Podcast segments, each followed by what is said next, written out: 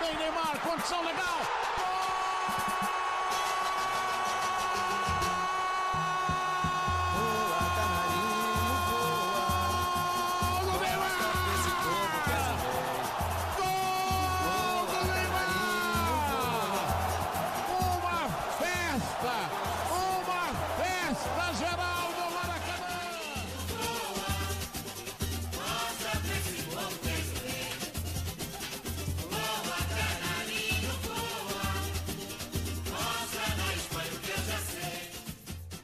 Olá e seja bem-vindo a mais um podcast do Universo Canarinho. Eu sou o seu host, Gabriel Aragão Rodrigues Pereira, e hoje comigo tenho ele, Martim. Fala, Martim! Salve, salve! Também tem o meu xará Gabriel, ele é Gabriel Teixeira. Fala, Teixeira! Opa, salve, salve, rapaziada! Hoje temos um podcast muito especial. Hoje nós batemos um papo, entrevistamos o membro da torcida Movimento Verde Amarelo, um dos fundadores dessa bela torcida organizada, na verdade, que é Luiz Carvalho. Então, depois da vinheta, você fica com esse bate-papo fantástico. Toca a vinheta.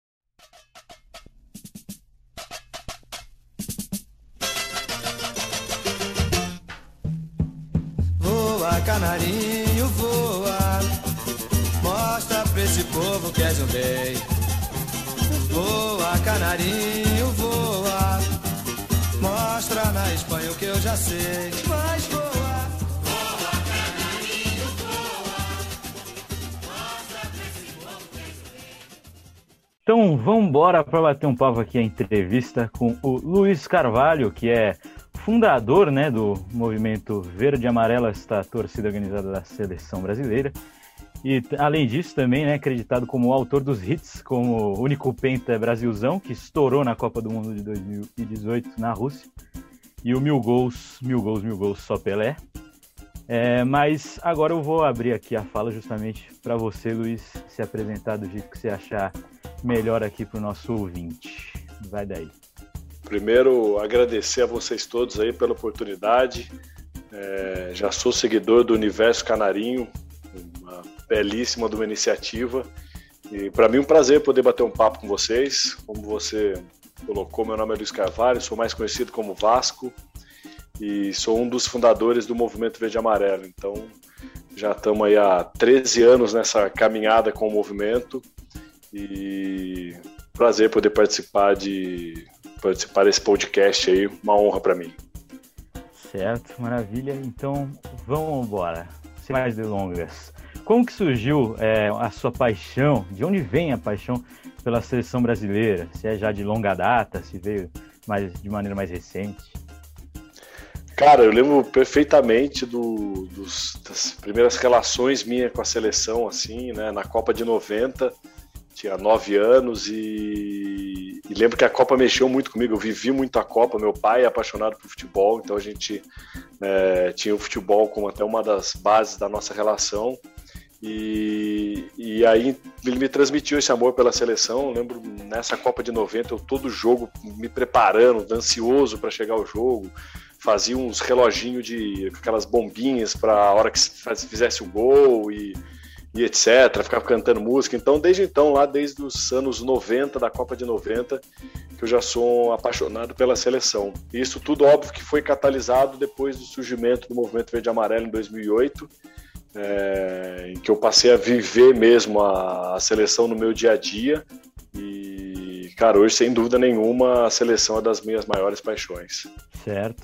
E já pegando agora, então, no Movimento Verde e Amarelo, que, bom, tem o próprio site, mas a gente acha bom você explicar com as suas próprias palavras algumas coisas. Então, o que é exatamente o projeto Movimento Verde e Amarelo e como que surgiu a ideia de fundar ele? É, primeiro, quem estiver ouvindo a gente aí, quiser acessar o nosso site, é o www.movimentoverdeamarelo.com.br. Seguir a gente nas nossas redes também, no Instagram, arroba Movimento Verde Amarelo, no Facebook MVA Brasil, no YouTube MVA Brasil, no Twitter MVA Brasil. E estamos presentes aí na rede. Se você puder seguir a gente, a gente agradece. Mas, cara, o movimento ele tem como objetivo revolucionar a forma como o brasileiro torce e apoia os seus atletas e as suas seleções. Então surgiu de uma indignação de um grupo de amigos é, que eram apaixonados pela seleção e que estavam se programando para ir para a Copa da, da África. E a gente foi para alguns jogos e era um, puta, tudo um negócio muito. a torcida muito ruim, muito desorganizada, não tinha música, não tinha, não tinha é, bateria, não tinha bandeiras. Então a gente olhou e falou: cara, não é possível que o, o país pentacampeão do mundo, né, o país do futebol, e que tem um dos povos mais festivos de todos, é o povo do carnaval, a gente tem uma torcida tão abaixo do, do que a gente poderia ter. É, mas então a gente teve a ideia de criar a primeira torcida organizada, organizada nacional do Brasil e fizemos isso em 2008 e a partir disso o movimento tomou a forma que, que chegou até hoje. Então esse é o esse é o objetivo do movimento e é assim que a gente se inicia, né? E era um grupo de, de ex-universitários, a gente tinha acabado de se formar e na época, na faculdade, a gente tinha criado já uma torcida que chamava Torcida Organizada FEA USP, da nossa gloriosa FEA USP, é, mais ou menos com esse objetivo que a gente criou o movimento de fazer uma torcida para a universidade, vibrante, etc. E o negócio deu muito certo, né? Tanto que existe até hoje a Tofu e a gente falou, pô, por que a gente não faz isso então para a seleção? É, e é isso, é um pouco disso o nosso surgimento como torcida organizada nacional do Brasil. Bacana, então agora vamos destrinchar algumas camadas da torcida, por assim dizer. É, você pode explicar melhor o que são as embaixadas e mais ou menos quantas vocês têm e como funciona mesmo? Cara, o projeto de embaixadas é, é para mim um dos projetos mais legais que o MVA já criou. Isso surgiu depois da Copa de 2018, depois que a gente teve aquele boom na Copa, né? E, e muitas pessoas de todos os lugares do, do mundo começaram a nos procurar e, cara, puto, o movimento é legal pra cacete. É, tava com vocês na Rússia, ou vi, sigo aqui vocês nas redes sociais, vi a vinheta da Globo, queria participar na minha cidade, como é que eu faço? Então a gente começou a receber pedidos de pessoas de todo lugar, do interior do Maranhão, do interior do Acre, do, da Estônia, e falou, cara, por que a gente não cria um programa né, em que a gente cria uma série de embaixadas espalhadas pelo Brasil e pelo mundo e que eles vão virar um núcleo regional do MVA, né? Que desenvolveu o movimento dentro da sua região, né, chamando outras pessoas que tenham esse mesmo perfil, é, organizando eventos para assistir jogo da seleção, organizando é, é, é excursões para vir ver o jogo do Brasil mesmo no estádio. E isso né, foi de, sei lá, de setembro, assim, outubro de 2018. Uh, e hoje a gente está com mais de 73 embaixadas espalhadas pelo Brasil e pelo mundo. Né? A gente, quando começou a crescer muito o lance das embaixadas, a gente organizou as embaixadas estaduais, né? e aí tem um embaixador estadual né, para organizar cada embaixador municipal. E, e, hoje a gente tem os líderes regionais que cuidam, né, tem cinco líderes aqui no Brasil para cada uma das regiões, norte, é, norte sudeste, é, nordeste, etc., e um internacional. Então, essa hoje a organização dessa nossa rede de embaixadas. Né? Tem embaixadas municipais, com os embaixadores estaduais organizando ele e os líderes regionais organizando tudo, todo o lance. Certo. E, bom, você disse que é uma das suas partes favoritas da torcida, mas agora uma coisa que me interessou bastante é que vocês também têm ações com um projeto social, certo? Com a ONG Presente de Alegria? Isso? É isso. A gente, é, ao longo desses 13 anos, já fez algumas ações. De 2011 até 2016, a gente teve um projeto social na cidade de Guaratinguetá. É, começou com um projeto de bateria mirim, né, para crianças em, em uma região é, carente de Guará. E isso foi se espalhando, a gente chegou a ter 19 clínicas, né, até coisas que nem tinham a ver com o movimento, é, como aula de reforço infantil, aula de ginástica para terceira idade, e, e, enfim, isso criou também uma base bem legal de pessoas que, que viraram um movimento de coração, né? É, mas para além disso, desde o início a gente sempre, é, é, através do nosso presidente Fernando Amentano Pontes, a gente teve a ideia de criar um, projeto que, que a gente já chamou de Torcedores da Alegria, que era inspirado no, nos Doutores da Alegria, né, que é, é, seria a gente ir para o hospital e levar um pouco da energia, da, da, da, descontração e da alegria das arquibancadas, que o movimento leva para as arquibancadas, para essas pessoas que estão em uma situação mais difícil nos hospitais. E, e, a gente acabou só conseguindo colocar isso em prática em 2018 na Rússia. A gente foi para um hospital de câncer infantil lá, foi uma experiência puta, fantástica.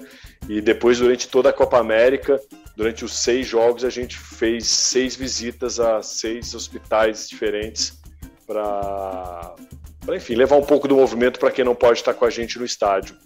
E tem alguns outros projetos, né, algumas outras ideias, mas ainda embrionários. O que a gente botou para rodar foi isso, que a gente entende que o movimento, né, da forma como ele se propõe a ser, ele tem também uma tentativa de melhorar um pouco, né, dentro das suas limitações, mas melhorar um pouco do nosso Brasil, né? Eu acho que o que a gente já faz, no nosso entendimento, é uma evolução da, é um investimento na cultura nacional, na né, cultura de arquibancada e fazer com que o torcedor seja mais apaixonado e mais dedicado à sua seleção.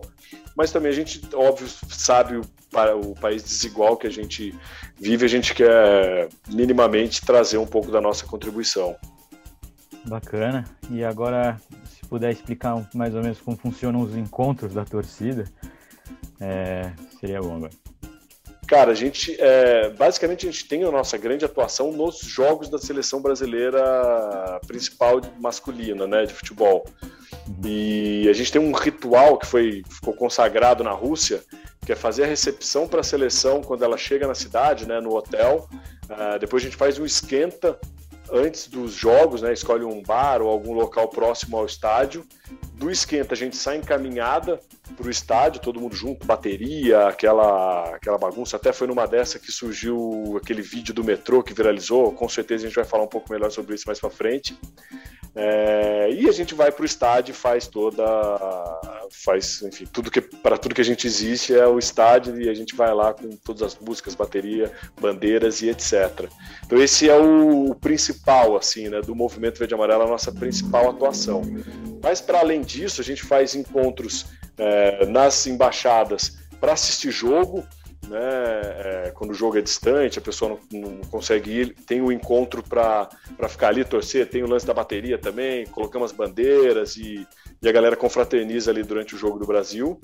E, e a gente também, óbvio, tem uns, uns encontros, aí, mais reuniões é, organizacionais, né, para estruturar a organização do Movimento Verde e Amarelo. Né? Então temos o, as reuniões das, da diretoria, a reunião de cada uma das embaixadas para organizar suas ações, é, um pouco assim que, que é a nossa organização.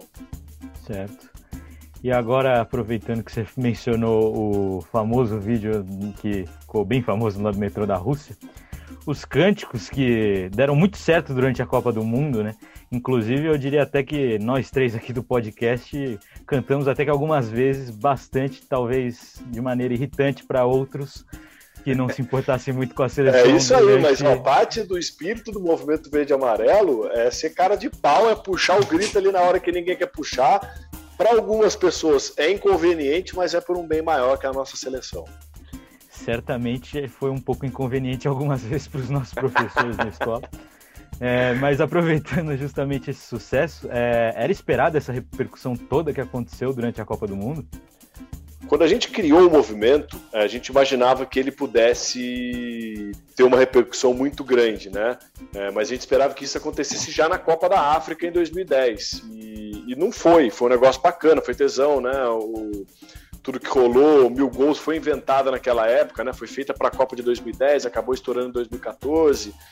É, depois, em 2014, né, mais uma vez, a Copa aqui no Brasil, a gente imaginava que aí fosse estourar, o movimento em si não estourou, o que estourou foi a Mil Gols, que pra gente já foi um grande orgulho, né, pra mim, especialmente que sou o autor da música, né, de, ser, de virar o hit da Copa e Pelé agradecendo, etc. Mas também o movimento não, não estourou da forma como a gente imaginava que ele pudesse estourar. E isso aconteceu na Copa de 2018 né? E, e, aí eu posso ser sincero também que eu acho que ele, ele teve uma, uma repercussão mais rápida e maior do que eu imaginava que pudesse, que pudesse acontecer. Então foi um negócio que estourou muito rápido, foi logo no primeiro jogo do Brasil, né? Um, uma, essa música no Cupento é o Brasilzão, que tenho o prazer também de ser o autor. Ela alguém filmou isso, a gente nem sabe quem foi, postou no Instagram e aí alguns, alguns perfis de Instagram começaram a divulgar e aí os maiores, né, Esporte Interativo, Globoesporte.com também entraram na onda e nessa, tipo, a gente entrou no, no estádio, né, o esquenta que a gente fez devia ter 300 pessoas, 200 pessoas, a caminhada ao longo do caminho deve ter chegado a 500 pessoas e tal, né, entrou com, com esse com esse volume, assim, digamos, de, de pessoas e saiu com o negócio já é, estouradaço. Meu telefone não parava de tocar de, de, de, de, de jornalistas e pessoal querendo que eu falasse. O perfil do movimento já começando a ter seguidor pra cacete. É, e a partir de então começaram uma série de eventos que foram fazendo o movimento cada vez mais e, e se destacando, né? É, a gente teve na sequência já já foi o, o, São Petersburgo, que teve um esquenta fantástico. A gente pegou o melhor lugar do mundo para fazer o esquenta, que era na boca do estádio, não estava a 300 metros. Estourou de brasileiro, o lugar é legal pra caramba. E, e, nessa, meu, já todo mundo da Rússia já estava sabendo do movimento verde-amarelo. Começamos mesmo a, a virar o polo ali de atração para os torcedores do Brasil. No terceiro jogo tem a da história, o vídeo do metrô, e aí, enfim, depois disso o negócio tomou outras proporções, não só para quem estava na Rússia, mas para fora do Brasil. É, um pouco antes, só acabei esquecendo de falar, em São Petersburgo, antes desse esquenta que eu comentei, a gente fez uma recepção para a seleção no hotel e foi aquele dia que todos os jogadores começaram a filmar. Né, eu, a gente via a cara de, de, felicidade dos jogadores, né, de chegar e ter um calor da torcida recepcionando eles futuramente eu até escutei da boca do Tite o quanto foi importante para ele esse, esse momento ali dele poder passar para os jogadores e falar: ó, oh, porra, é, o, o, a torcida tá com a gente, tu, vamos em frente, que o Brasil vinha do empate ali com a Suíça, né? Um jogo ruim, a imprensa meio caindo matando nele. Então o Tite usou isso a favor dele ali para unir o grupo e dar motivação pro grupo. Ouvir da boca do Tite isso foi sensacional, dele contando que, tipo, jogadores igual o Marcelo, o Casimiro entrando no elevador, dando porrada, falando: caralho, porra, vambora, a torcida tá com a gente. Né? Então isso para gente que, que existe para isso funcionou, foi, foi foda demais. Né? É... Mas então, enfim, uma série de vídeos, estava falando do, do, metrô, e depois fizemos também uma ação inspirada nos japoneses de catar o lixo ali no estádio para tentar é, é, trazer uma boa imagem do Brasil, né? E também viralizou pra caramba isso. E aí, enfim, a música virou vinheta da Globo, é, fizemos reportagem para tudo que você possa imaginar, zeramos a Globo ali, do Fantástico Ana Maria Braga, Galvão Bueno falando da gente no, no, no, no, show do intervalo, né, falando da música, Ronaldo comentando de quanto a música foi foda. Então na Rússia foi, foi sensacional, cara, e, e a gente saiu de 2.500 seguidores que eu acho que a gente tinha no início da Copa para quase 100 mil. Né? Eu acho que o, o, a, a, o fato da gente conseguir ter atraído muitos influencers ali para para próximo da gente, todos, todos os influencers estavam nos esquentas do MVA, né? E fazendo reportagem para todo mundo, gravando coisas, os caras marcando arroba, especialmente Fredão e Chikungunya lá do Desimpedidos, que são integrantes do movimento Verde e Amarelo e deram uma puta força pra gente na divulgação também. Até teve um vídeo engraçado pra cacete lá do que o Fred fez com o Chikungunya, não sei se vocês lembram, fazendo a música, batendo no, na barriga dele. Eu era o tambor que tava por trás da câmera ali. Então isso também deu uma deu uma repercussão muito grande nas redes sociais, com que fez que a gente ganhasse seguidores, ganhasse visibilidade. Enfim, vocês veem que eu falo pra cacete, né, velho? Se vocês deixarem, só tá vai ser um, um, podcast que só eu falo, velho. Estamos aqui tá ótimo. Isso, pô. Tá muito bom. Bom, agora acho que a gente queria partir mais para uma questão do futebol mesmo, da, da torcida, da, é, da torcida do, que vocês fazem nos jogos mesmo. Eu queria saber, em questão assim, a gente sabe que a FIFA é uma instituição extremamente eurocêntrica. Né? Ela tem com o seu padrão FIFA aí, toda vem cada vez mais é, influenciando não só no esporte, no jogo mesmo, mas na organização dos eventos, na torcida, enfim. Vocês com essa, com toda essa bagunça, essa coisa, essa torcida bem brasileira que vocês fazem mesmo, de festa, de, de, de música, é, vocês, como que é a recepção da FIFA quanto a isso? Assim? Vocês sentem alguma, é, esse padrão FIFA de alguma forma incomoda vocês, essa maneira de, do, da Europa torcer que é todo mundo sentado, batendo palminha e isso de alguma forma já foi já foi conflituoso com vocês de algum, de algum jeito? Cara, primeiro só você comentou da bagunça, da festa que a gente faz, e realmente é para isso que a gente existe, mas um ponto que a gente gosta sempre de deixar claro é que a gente é contra qualquer tipo de violência, né? Uma, uma que é uma cultura um pouco enraigada assim, em algumas torcidas organizadas. mas a gente é contra qualquer tipo de violência, né? Então fazer uma festa, fazer uma bagunça, mas com um certo controle, assim, digamos, né? É... E em relação à FIFA e, e, todo esse padrão FIFA, né? Como você comentou, lugar marcado, torcida de teatro, batendo palmo, comendo pipoca. É, com perdão da palavra, eu acho uma merda. Assim, acho um negócio, puta, é dos, das coisas que, que fodem o futebol, né? Eu acho que dos, dos sei lá, dos colaterais aí do futebol moderno que, que para mim são uma merda. É, isso com certeza atrapalha a nossa, a, nossa atuação, né? Principalmente o lance de lugar marcado, porque imagina, você compra o ingresso aqui, eu compro a 30 metros de distância, o, o outro compra lá. Como é que se organiza, galera? Né? Então fica fica realmente difícil, assim, né? É, a gente, óbvio que já ao, longo do caminho aprendeu a dar um jeitinho ali, de reunir na galera, dois no mesmo lugar, e troca ingresso com o cara que tá ali, né? Escolhemos um lance, um lugar atrás do gol, e, e isso, no fim das contas, não é um impeditivo para a gente atuar, mas com certeza é um negócio que, que atrapalha.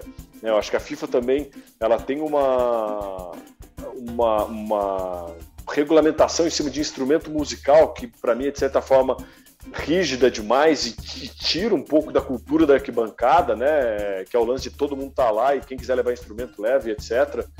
Mas, mais uma vez, não foi impeditivo para a gente conseguir entrar com os instrumentos nos estádios. É... Então eu acho é, é, que é complexo, né? Óbvio que também estamos falando de um negócio que é difícil, né? Imagina, a missão dos caras de organizar o futebol no mundo inteiro não é uma coisa simples. Mas acho que eles têm que ter, ter um bom senso, assim, e, ter, e conseguir, sei lá, ter uma, fazer uma estruturação, mas ao mesmo tempo deixar com que o torcedor raiz ali, o torcedor que quer ir para o estádio, não para ser um espectador, e sim um torcedor, um cara que entende seu papel como um, um cara que vai incentivar seu time, que vai apoiar isso, porra tenho certeza que vocês concordam comigo, mas torcida ganha jogo, né? É, então a FIFA acho que tinha que abrir algumas brechas para respeitar isso. É, a gente também, ainda sobre esse padrão FIFA, a gente vê que a Comebol cada vez mais tem uma tendência enorme a se aproximar desse padrão FIFA, né? A gente vê na Libertadores, por exemplo, nos tempos para cá foram banidos, por exemplo, é, o show de fumaça, né? Todos os sinalizadores, enfim, eles tiraram. Houve, houve até é, um, um, tempo um papo de que seria obrigatório assistir os jogos sentado na Libertadores, essas coisas que, é, que com certeza não é a cara do Brasil e muito menos da América do Sul, né? Do futebol latino, enfim, que é muito uma torcida muito calorosa. É, e a gente viu também que na, na Copa América, por exemplo, vocês tiveram algumas dificuldades, eu acompanhei no canal do YouTube de vocês, inclusive, não esqueçam de inscrever neles lá, é, vocês tiveram algumas vezes algumas dificuldades de entrar com os instrumentos, é, em questão da polícia, por exemplo, ou da, da segurança do estádio, como aconteceu, por exemplo, no Brasil e Peru, se não me engano, em Itaquera, que vocês não tiveram tanta facilidade para entrar assim. Isso é, é recorrente? E como vocês veem essa aproximação da Comebol com a FIFA, já que a Comebol, teoricamente, deveria defender os valores do futebol sul-americano? É... é isso. Eu acho que é isso que você falou mesmo. A Comebol está indo muito numa linha da, da FIFA, né? E, e, que eu acho que já tem os seus problemas, mas como você mesmo falou, ainda mais a Comebol representando o futebol sul-americano, fica mais estranho ainda, né? Então eu torço, sou torcedor, eu torço para que para que esse caminho não, não, não seja seguido, que, né, que que repensem, que até é, pense esses protocolos, que mais uma vez eu acho que são importantes, mas pense esses protocolos incluindo a nossa cultura, né? E quem sabe até discutindo com as torcidas o que, que pode ser, quem sabe criando setores específicos, né? E que nesses setores não vai ter lugar marcado, é, vai poder, óbvio, assistir em pé, sem camisa, fazendo o que você quiser e torcer. Então, acho que tem espaço para conciliar as duas coisas. Né? Entendo também que a Comebol e FIFA querem dar um conforto para o torcedor que, que é, o torcedor teatro para mim, né? sem querer fazer julgamento, mas que tá lá para porra, sentar na cadeira dele, comer a pipoca fazer a selfie dele. Tudo bem, beleza, tem espaço para todo mundo. Agora, não dá para colocar isso como padrão. Tá certo. É, é, infelizmente é o que vem é o que vem se tornando. Agora, é, a gente sabe, o, a CBF, em 2012, ela assinou um contrato chamado Brasil Global Tour, né, que a seleção basicamente vendeu os, os amistosos que ela, que ela sediava é, e passou a sediar vários amistosos pelo mundo todo e fora do Brasil. E isso, é, eu queria saber para vocês, como torcida que acompanham muito a seleção brasileira, que buscam ir nos jogos, enfim, como é, é observar vocês estarem lutando para ficar cada vez mais próximo da seleção e ver a CBF basicamente vendendo a seleção para gringo ver? É, graças a Deus esse contrato se encerra agora, se eu não me engano, depois da, da Copa do Mundo, né, em 2022. É, foi, enfim, um, um, contrato discutível, assim, digamos, né? É... Cara, puta, eu, o ideal para mim era mesmo que a gente tivesse jogos aqui no Brasil e que a gente tivesse o Brasil jogando com todas as grandes seleções europeias, né? Mas aí a gente tem já um outro problema que além das seleções europeias muitas vezes não querer encarar o Brasil, né? Porque são poucos que querem pegar uma seleção forte, né? E tomar um resultado ali perigando técnico.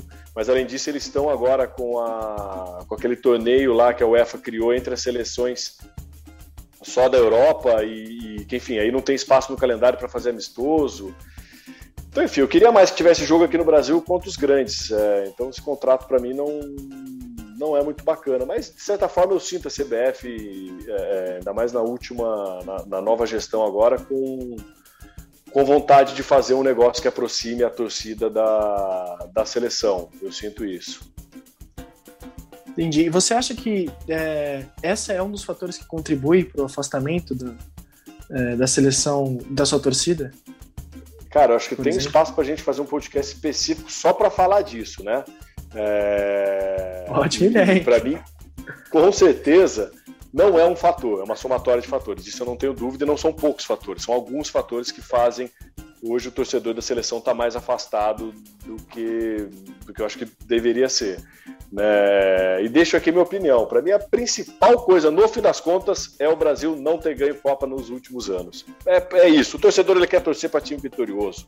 Eu acho que aí tem uma, mais uma vez, tem uma série de fatores que contribuem para que o torcedor esteja um pouco distante. Mas se o Brasil tivesse ganho, sei lá, as duas últimas Copas, fosse bicampeão mundial, eu duvido que, que o pessoal ia ter tanto, é, uma coisa tão distante assim, não ia ter tanta paixão pela seleção, todo mundo ia ser muito mais orgulhoso do que, do que é.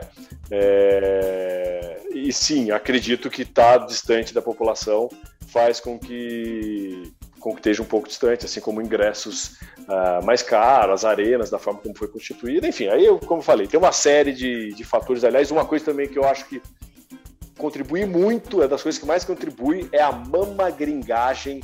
A mama gringagem que o brasileiro se encontra é um negócio inacreditável. Acho que sempre teve, né? Até lá atrás, no nosso complexo de vira-lata e tal, uma coisa que a gente carrega com a gente. Mas os, é, o, o, nível que chegou atualmente é inacreditável. Ver o quanto que, principalmente uma molecada aí, é baba-ovo de gringo e tudo que é brasileiro é uma merda e tal. Então, é, a mama gringagem é uma das coisas que mais fode com a nossa relação torcedor-seleção. Com certeza. Bom, agora partindo um pouco mais para o movimento, falar como você você até falou um pouquinho antes é, sobre como o movimento se porta fora do estádio também, que dentro do estádio é, a intenção também é fazer uma festa, tal, mas fora também ainda mais até. É, e vocês ficaram muito mais famosos, acho que com aquele vídeo do metrô, né, que você chegou a comentar. Pô, foi, foi incrível aquela atmosfera ali no metrô. Acho que até as torcidas de outros países se juntaram até a seleção brasileira para cantar. E, e aí sobre isso eu queria saber como é que é um pouco da aceitação é, do país sede e de outras populações que estavam se encontrando ali na Copa é, com a festa de vocês, se eles se espantaram, algo do tipo. Cara, é, é, maravilhoso ser brasileiro no fim das contas, ser ir pra gringa, porque é, tirando os nossos vizinhos aqui, que estão há 30 anos na fila, o resto de todos os povos amam o Brasil. Em 2010, na África, foi um negócio sensacional. Até uma coisa que foi, é, foi diferente para mim entender a dinâmica do africano com, com, com as seleções, né? Eu cheguei lá na África, óbvio, falei, porra, o africano vai gostar do Brasil, eles devem torcer para nós aqui, né? Então, acredito que o cenário é positivo. Mas quando a gente saía pra rua com bateria, né, todo caracterizado de movimento verde e amarelo pra cacete e tal, a galera colava e ficava vindo junto e torcendo. E o moleque veio uma hora com uma camiseta, perguntou se são torcida do Brasil, a gente falou, sou puta, dá um autógrafo aqui na camiseta. Eu falei, cacete, né? Pô, os caras gostam e gostam pra caramba mesmo do Brasil.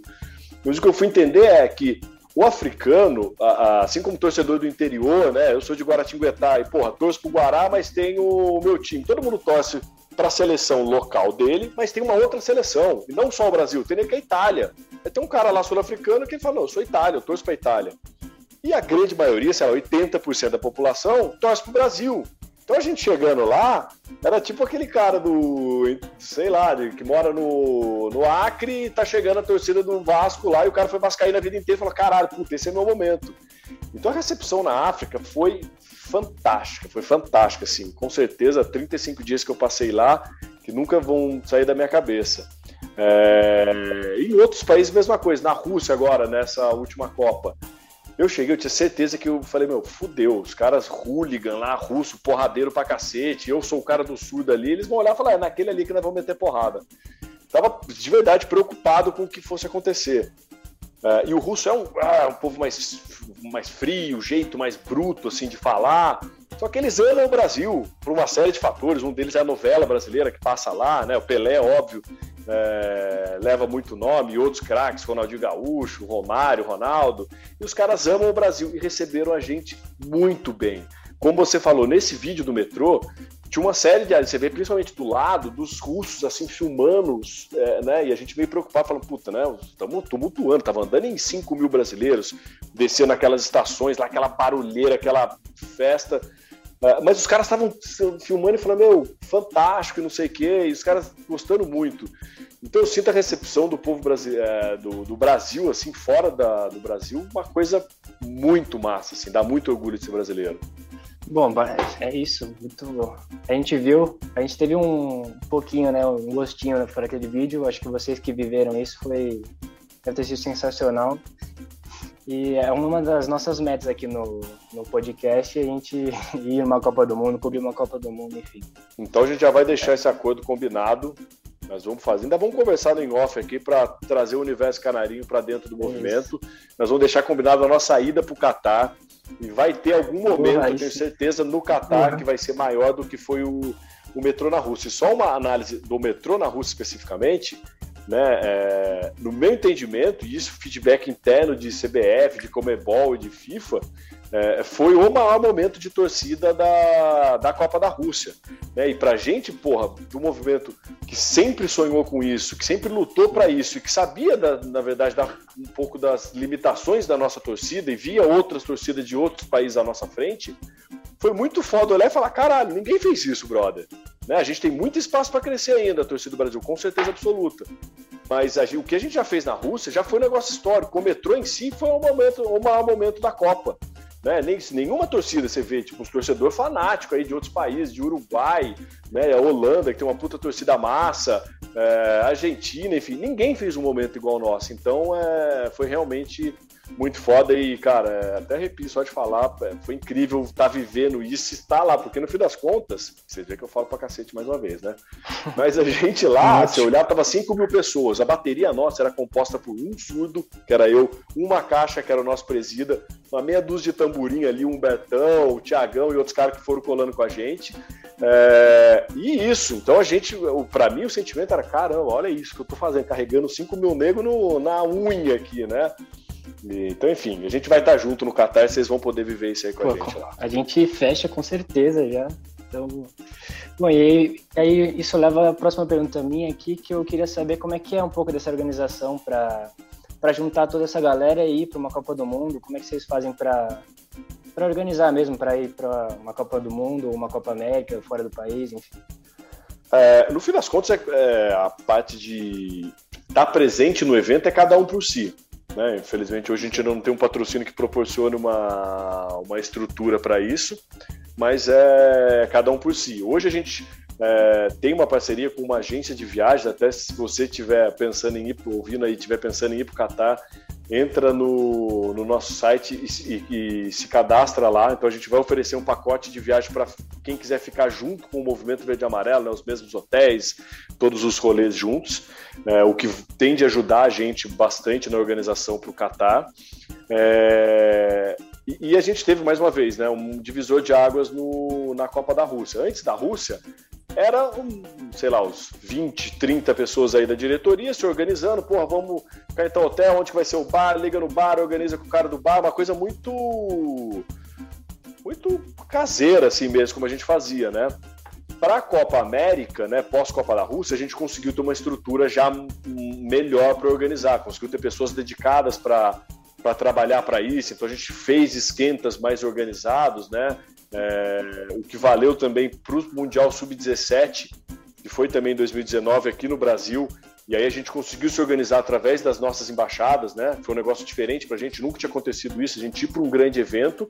E de São Paulo, da galera da diretoria, tava eu lá, só o resto, né? E a gente ia com 200 integrantes para os jogos, só com o pessoal da embaixada de Brasília e com a embaixada de Goiânia. Então também foi uma, uma novidade.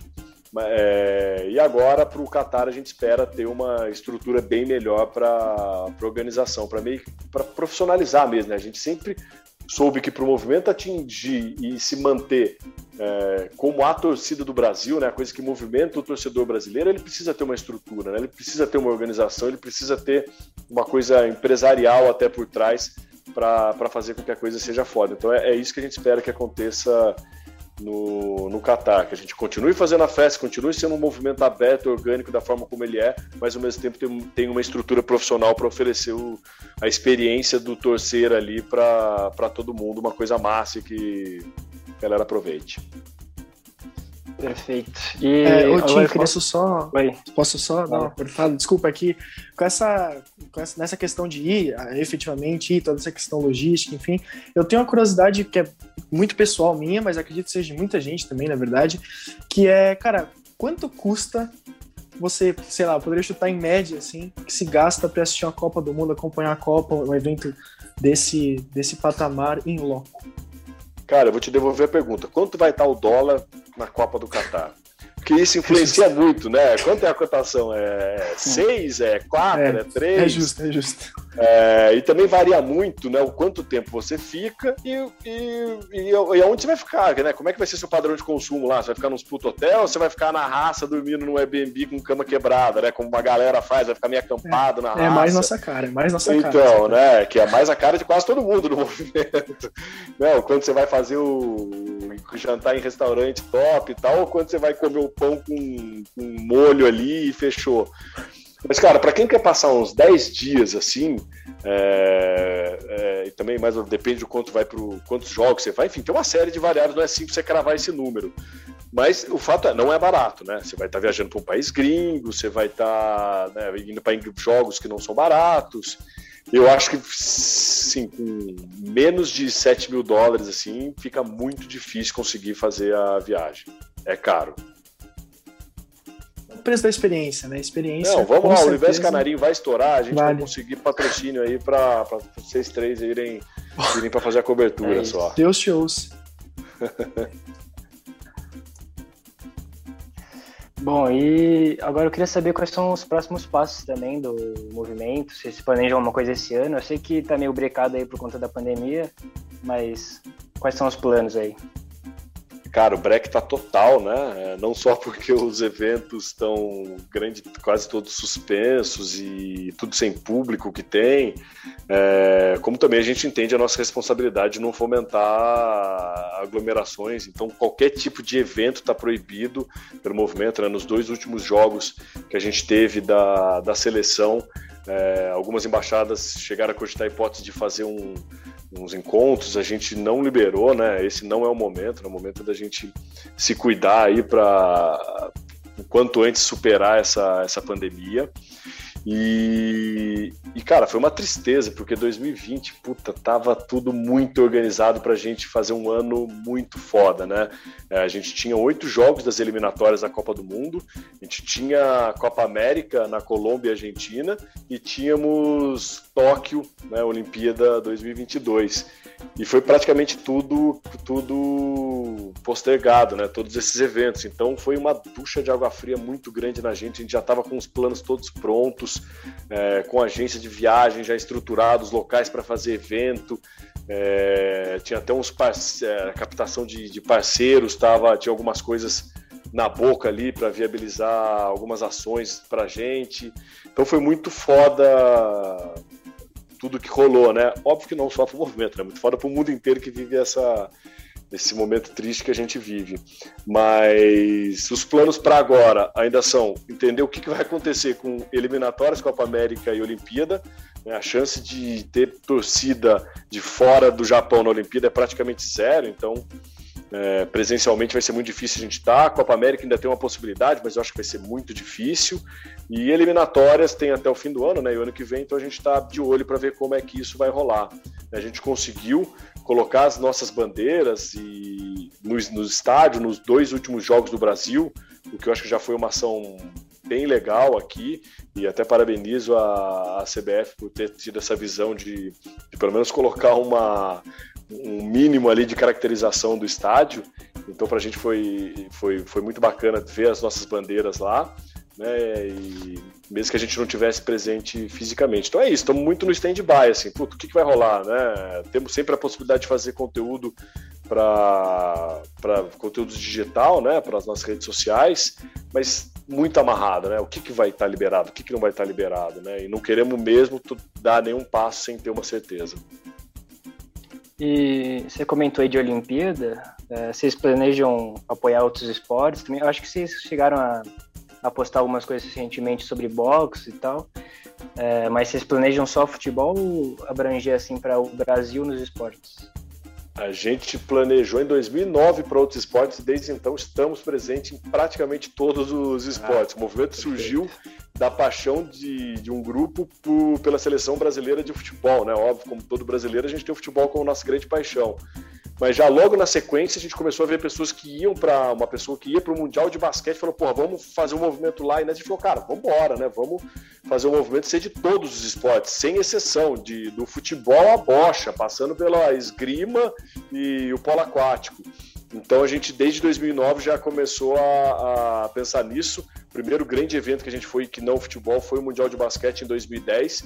De lá para cá, cara, a gente foi numa pancada de jogo de esportes diversos, polo aquático, handball, basquete, vôlei, é, futebol de areia e, enfim, e, e muito massa ver o quanto que a gente conseguia fazer diferença mais ainda nesses esportes, né? Porque daí é menos gente, menos torcida, é arena, né? Um exemplo claro ficou para a gente na Copa, na Olimpíada de 2016, em que a gente teve presente, cara, em sei lá quantos, 50 jogos, eu acho, de, de seleções de atletas brasileiros, né? Alguns deles, cara, a gente fazendo a diferença mesmo, assim como o, o, o handball e o polo aquático, né? Você vê nas manchetes depois de músicas que a gente cantava, né? O Pulaê faz o Caldeirão ferver, que a gente fez a Arena do Futuro ferver mesmo no handball e fazer com que a seleção é, conseguisse ganhar da Alemanha, que se eu não me engano era campeão olímpico mundial, não lembro na época, de handball. Depois tive o prazer de poder conversar com os jogadores e galera, os caras falaram, velho, você não tá ligado, a gente ganhou na torcida, mano. Tecnicamente os caras eram superiores a gente, a gente ganhou na torcida. E mesma coisa no polo aquático, quando a gente ganhou da Sérvia, que também era campeão mundial olímpico, não lembro, né? E eu conversei com o Grume, grande ídolo, Grume do polo aquático, e ele falou, velho, foi na torcida, foi na raça e, e puta, né? A gente ouvia isso e fala, caralho, estamos no caminho certo. Então a gente é, é, tem esse, essa atuação em, em, em outros esportes. Aliás, também já aproveito aqui para falar de um outro projeto do movimento. Esse surgiu em 2000 e, no final de 2019, começo de 2020, que a gente criou os times MVA uh, é, para cada um dos esportes. Então hoje são três esportes que tem um time MVA específico, né, que pensa toda a atuação do movimento sob o prisma desse esporte, né? Então, assim como as embaixadas elas pensam o MVA de maneira regional, os times MVA pensam o MVA é, sob o prisma de uma categoria. Então, tem o time MVA de basquete, o time MVA de vôlei, o time MVA de surf, né, o time MVA de esportes a motor, que aliás é um dos, dos times mais ativos do movimento e que né, olha ali para tudo que tem motor ali, Fórmula 1, é, F2, enfim.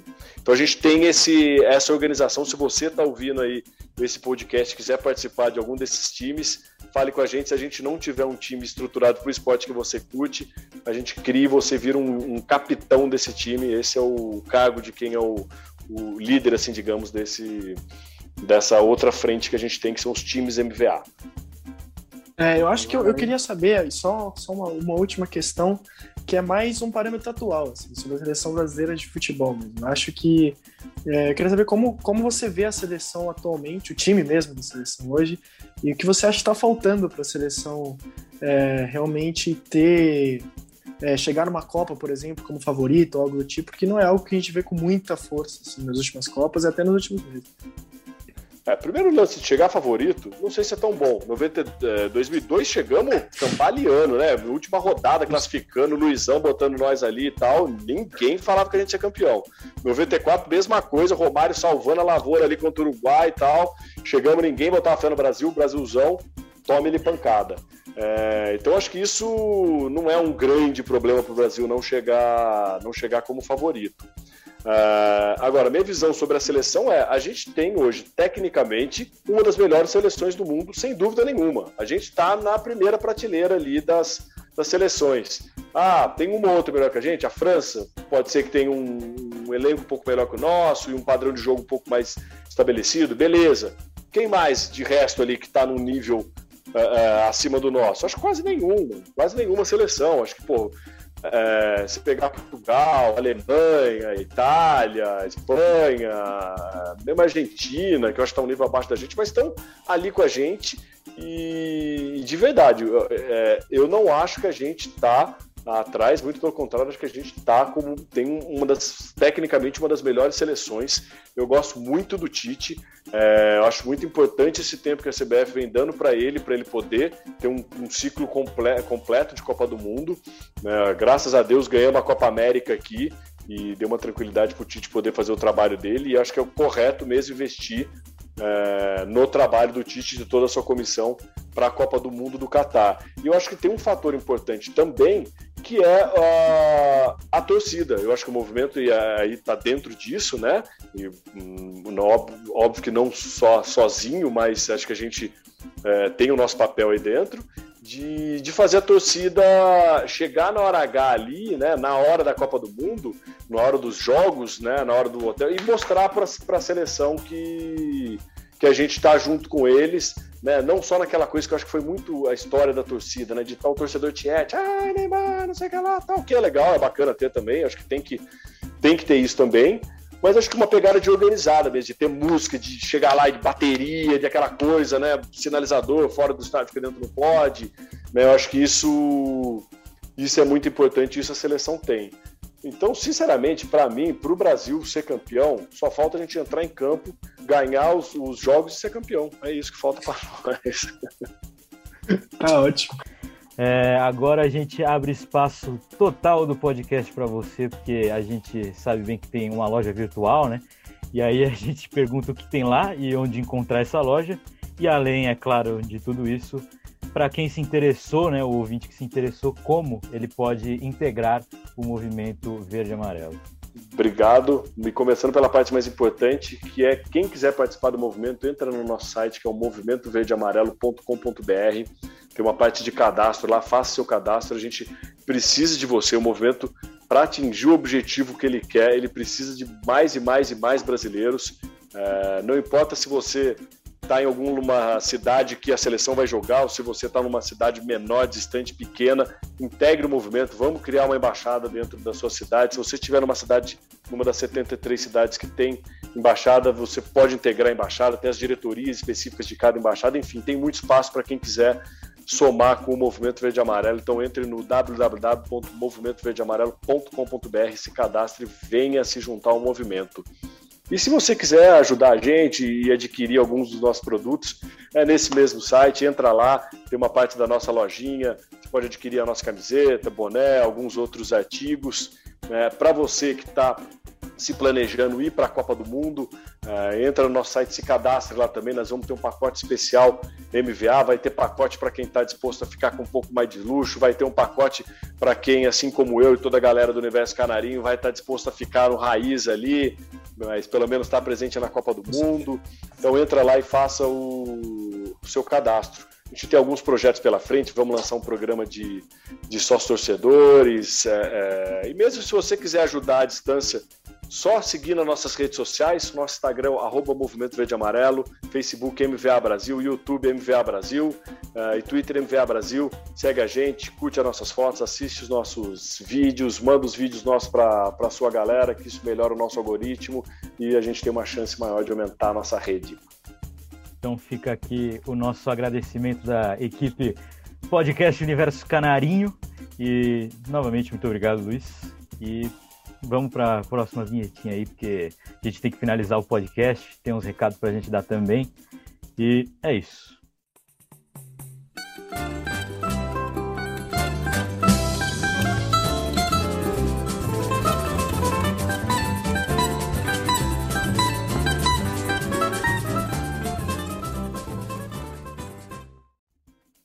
Bom, finalizado o papo, chegamos ao fim. Tá doendo sim. Acabou essa ótima entrevista, esse papo fantástico aí com o Luiz do Movimento Verde e Amarelo. E agora os nossos recadinhos do universo canarinho, até porque a gente tem que vender o nosso peixe fazer o nosso jabá. Você pode encontrar a gente no Twitter, por favor, siga lá no Twitter, arroba Unive Canarinho, U e C das iniciais em letras maiúsculas, tá certo? Lá você pode interagir com a gente, seja via DM, seja comentando post, seja marcando a gente num post próprio, como você achar da melhor maneira possível. Também pode entrar em contato através do nosso e-mail, universocanarinho.gmail.com, que lá você pode mandar uma questão mais elaborada sem aquele, aquela questão do, do Twitter de limitar os seus caracteres, tá certo? Você pode encontrar esse podcast onde, Gabriel Teixeira? Muito bem lembrado, importantíssimo, Gabriel Legal. Bom, além, é claro, da, do Spotify, nós estamos presentes nas plataformas Apple Podcast, Breaker, Cashbox, Google Podcasts, Overcast, PocketCast e na Rádio Public.